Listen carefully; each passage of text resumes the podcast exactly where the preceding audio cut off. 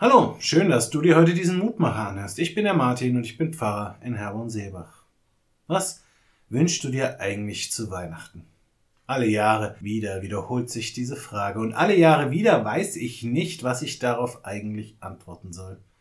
Daher wünsche ich mir dann regelmäßig alles Mögliche. Einen Helikopter, Weltfrieden, ein ordentliches Kind, ein arbeitsfreies Weihnachten oder irgendetwas anderes, dessen Erfüllung, dessen bin ich mir vollkommen bewusst, gewisse Schwierigkeiten mit sich bringt. Aber was soll ich mir bitte auch wünschen? Seitdem ich selbst berufstätig bin, erscheint es mir Jahr um Jahr sowohl an Weihnachten als auch am Geburtstag oder zu anderen Gelegenheiten eigentlich vollkommen widersinnig, mir überhaupt irgendetwas zu wünschen. Immerhin verdiene ich doch Geld und kann mir das, was ich wirklich will, glücklicherweise selber anschaffen.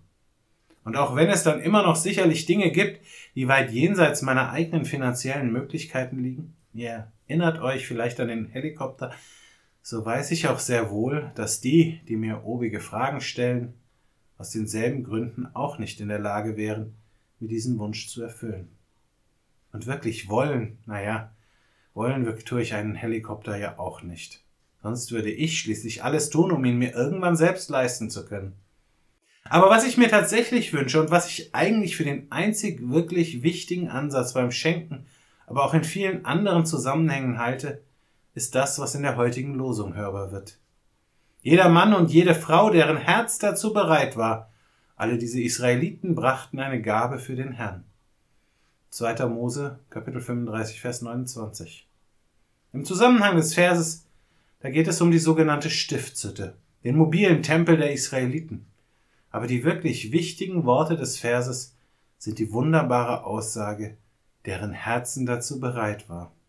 Wenn wir handeln, wenn wir schenken, wenn wir irgendetwas tun, dann sollten wir das nicht machen, weil wir uns etwas davon versprechen oder etwas als Gegenleistung erwarten. Nein, wir sollten es tun, weil unser Herz dazu bereit ist. Und wenn unser Herz dazu bereit ist, dann müssen wir nicht mehr groß danach fragen, was der andere braucht oder was er sich wünscht. Dann geben wir einfach und werden genau das Richtige weitergeben. Ich lade dich ein, mit mir zu beten. Wie oft, Gott, denke ich darüber nach, was richtig und was falsch ist. Wie oft zweifle ich an mir und meinen Gedanken.